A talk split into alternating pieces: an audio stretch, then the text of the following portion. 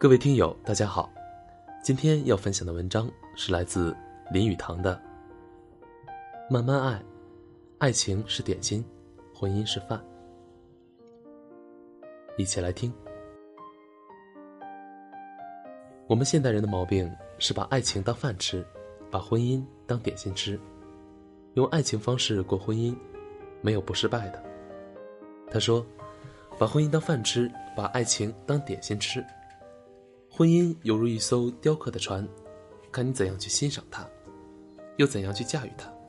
倘若你智慧，即使婚前你和爱人不相识，婚后你也是能和爱人琴瑟和鸣、相敬如宾的。他真是一个可爱的老头儿。八十岁那年，在八十自述中这样写道：“我从圣约翰回厦门时，总在我好友的家逗留，因为我热爱我好友的妹妹。”赛珍珠问：“你的婚姻没有问题吗？”林语堂笃定的答：“没问题，妻子允许我在床上抽烟。”有一天，在圣约翰大学就读的林语堂意外的碰到了一个漂亮女孩。她的头发很长，用一个宽大的发夹束在脑后，素净的碎花长裙在微风中摇摆，眼睛黑亮，长睫毛微翘。漂亮的脸型竟依稀有着他初恋情人的影子。女孩是好友的妹妹，叫陈锦端。两人相识以后，林语堂就常常约她一起吃饭聊天。锦端画画，他就写作，他们用画和文字将周围的世界装点得五彩缤纷。放暑假了，林语堂三天两头跑到厦门鼓浪屿陈家，可是。陈家是厦门数一数二的大富豪。陈家父亲讲究门当户对，早早就为女儿选了一个大户人家的子弟。陈父还在私下找到林语堂，委婉的跟他提起隔壁廖家的二小姐，贤惠又漂亮。林语堂一听就知道陈父拒绝他当女婿，闷闷不乐。在家人的劝说下，他来到廖家相亲。廖家二小姐廖翠凤对他并不陌生，她也在圣玛丽女校上学，一直就很欣赏她的才华。如今又见她长得一表人才，他心里一千个愿意。可慈爱的母亲担心林家太穷，怕女儿将来会受苦。廖翠凤却坦然说：“贫穷算不了什么。”这话传到林语堂耳朵里，让他很感动，于是答应了这门亲事。林语堂订婚后，伤心的陈锦端只身到美国霍百大学攻读西方美术。这一消息，犹如一声惊雷，震醒了林语堂。他还爱着锦端，只要他没结婚，他就有希望。他立即申请去美国留学，与翠凤的婚事也一拖再拖。毕业后，他按照规定在清华教了三年英语，终于获得了庚子赔款第二期。官费生的半个留学名额，开始兴奋的准备出国事宜。林语堂跟翠凤订婚已有四年了，再出国，不知又是几年。廖家老爷催促他们赶紧结婚走人。一九一九年一月九日，二十五岁的林语堂与二十四岁的廖翠凤宣布结婚。烛光中，林语堂站在窗前。痴痴的看着隔壁陈家，家人已去，再也寻不见她美丽的身影。爱情留不住，就守住婚姻吧。他拿过结婚证书，对妻子说：“我把它烧了，婚书只有在离婚的时候才有用，我们一定用不到。”烛火点燃了婚书。红红的火苗证明了林语堂要和妻子白头偕老的决心。婚后不久，林语堂带着妻子到了美国，两个人在波士顿租了两间房，和留学中的婚姻生活。翠凤不愧是钱庄人家的女儿，很会精打细算，就那么一点钱，饭菜也能做得花样百出，让林语堂刮目相看，从此断了再去找锦缎的心。心踏实了，林语堂一头扎进了哈佛大学图书馆，像海绵一样争分夺秒的汲取知识。平静日子没过几天，翠凤的盲肠炎又犯了，这回是急性，必须马上动手术。本以为是个小手术，但是，那个美国医生从来没见过中国女人。打开病人腹腔后，拿着显微镜，把翠凤的内脏仔细观察了个遍，才开始手术。由于手术拖延时间长，一星期后，翠凤伤口发炎，又要做第二次手术。这回没钱了，林语堂急得不行，四处借债借不着，突然想起临出国时，北大的胡适对他说。将来学成回国，如果能去北大教书，他们愿意资助他另一半的留学费用。林语堂走投无路，给胡适拍了电报，没想到胡适真的汇来了一千美元。林语堂又可以安心读书了。第一学期，他的成绩全是 A，翠凤真的为丈夫骄傲。可是没过多久，林语堂的助学金突然被停了，一打听才知道。清华在美国的监督是炳元拿留学生的津贴去做股票投机生意，失败后上吊自杀了。林语堂无奈再向北大求救，胡适又寄来一千美元。夫妻俩拿着这救命钱，感动的什么似的。可是光靠救济也不是办法，林语堂决定先打工赚钱，再想办法继续求学。正好基督教青年会要派人去法国教中国劳工识字，于是夫妻俩到了法国。他编了一本签文字的课本，教当地的中国劳工基本的入门知识。打工好不容易攒下一点钱，翠凤就鼓励丈夫继续学业。于是林语堂申请进了德国的因内大学。因内是大文豪歌德的故乡，这里消费低。翠凤不用每天为钱发愁了。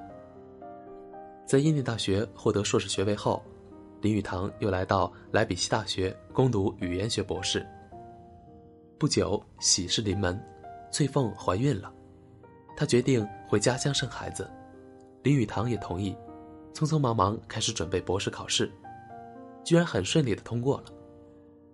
第一次生孩子让翠凤吃尽了苦头，因为难产。母女俩险些都搭上了性命，还好有惊无险，最后母女平安。林语堂爱惜这头生女儿，给她取名凤如。待翠凤坐完月子，他们就挥别家人来到京城，北大聘她为英文系教授，兼北京女子师范大学讲师。林语堂到北大的第一件事就是找胡适，谢娜预支的两千块钱的救命之恩。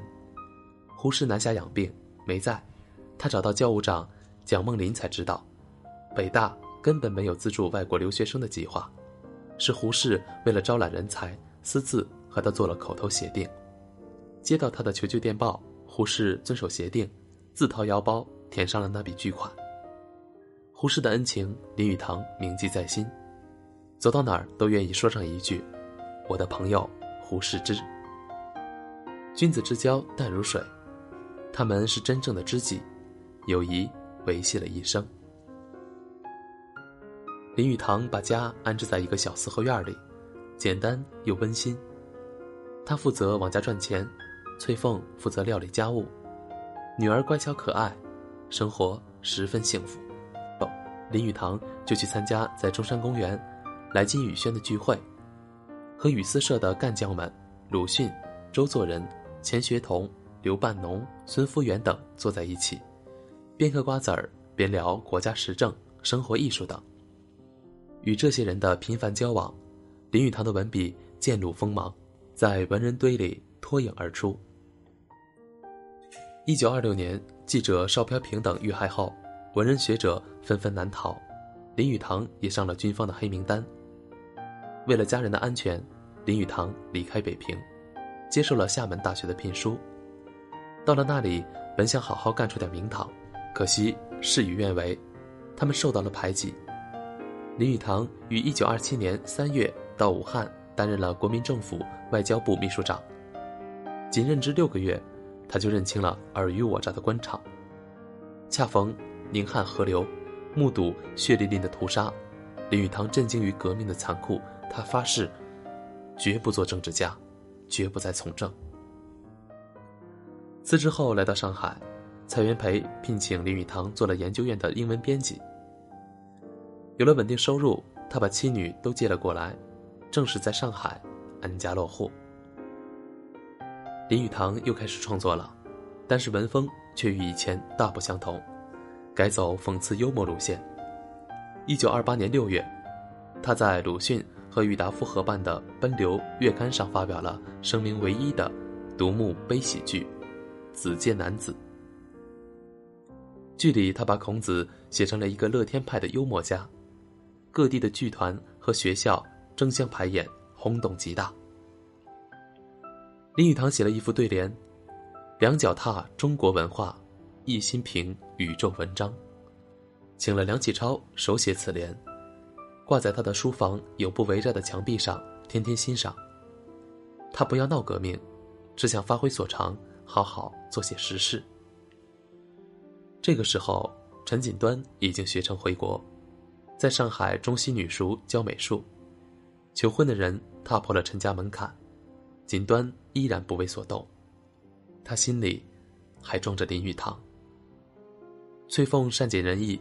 主动请来锦端做客。每次锦端要来，林语堂都十分紧张，坐立不安。女儿不解，就问妈妈。翠凤笑着说：“你爸爸曾经喜欢过你，锦端姨。”弄得林语堂很尴尬，只好默默抽烟斗。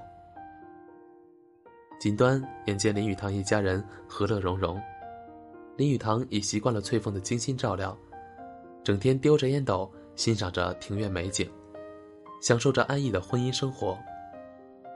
于是锦端，终于决定结婚。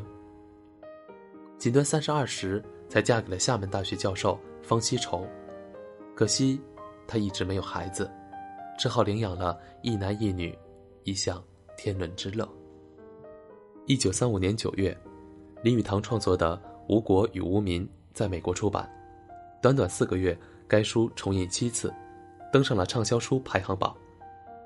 这本书描述的是有血有肉的中国人，让西方人看到了华夏大地五千年的悠久文化。林语堂将中国人最真实美好的一面展现在世人面前。接着，这本书又被译成多国文字，同样畅销。林语堂在西方世界出名了。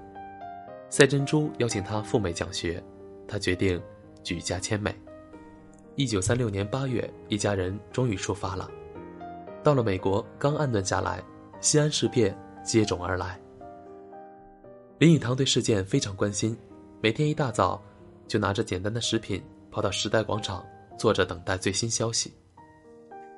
赛珍珠写的以中国农村为背景的长篇小说《大地》获得了诺贝尔文学奖，对林语堂震动极大。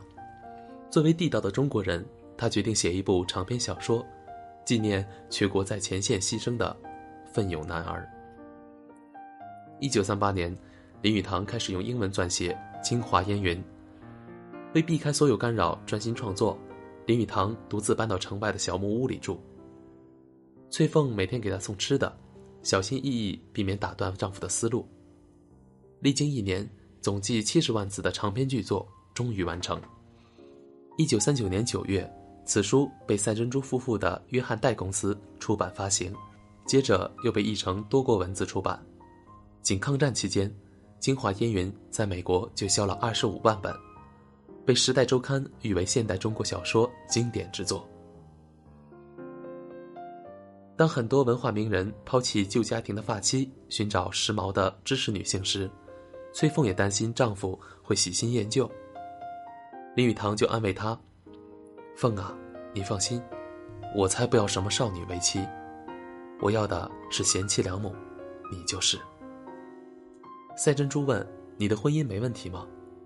林语堂笃定的答：“没问题，妻子允许我在床上抽烟。”林语堂承认，他的自由天性也只有翠凤这样的妻子才能完全包容，并总结说：“才华过人的诗人和一个平时精明的女人一起生活时。”往往是显得富有智慧的，不是那个诗人丈夫，而是那个平时精明的妻子。文人身上总是有很多怪癖，名气如林语堂者更有甚之，但翠凤总能应付自如，可谓大智慧。崔凤一生都在纵容丈夫，不曾阻拦他前进的脚步，还随时把他像孩子那样照顾得很周到。他们相濡以沫，恩爱有加，互相体贴和关心，堪称夫妻中的典范。林语堂得意地说：“我把一个老式的婚姻，变成了美好的爱情。”叶落寻根，一九六六年，他们定居台湾。林语堂边演讲边写作，后来还被聘为香港中文大学研究教授，生活过得越来越充实。一九六九年一月，夫妇俩庆祝结婚五十周年。林语堂给翠凤买了一个手镯，手镯上刻着若爱丽著名的老情人：“同心相牵挂，一缕情依依。岁月如梭逝，银丝鬓已稀。幽冥倘异路，仙府应凄凄。若欲开口笑，除非相见时。”翠凤读着情意绵绵的话，很是感动。半个世纪的相守，最幸福，竟是此刻。七十四岁的老情人，泪水连连。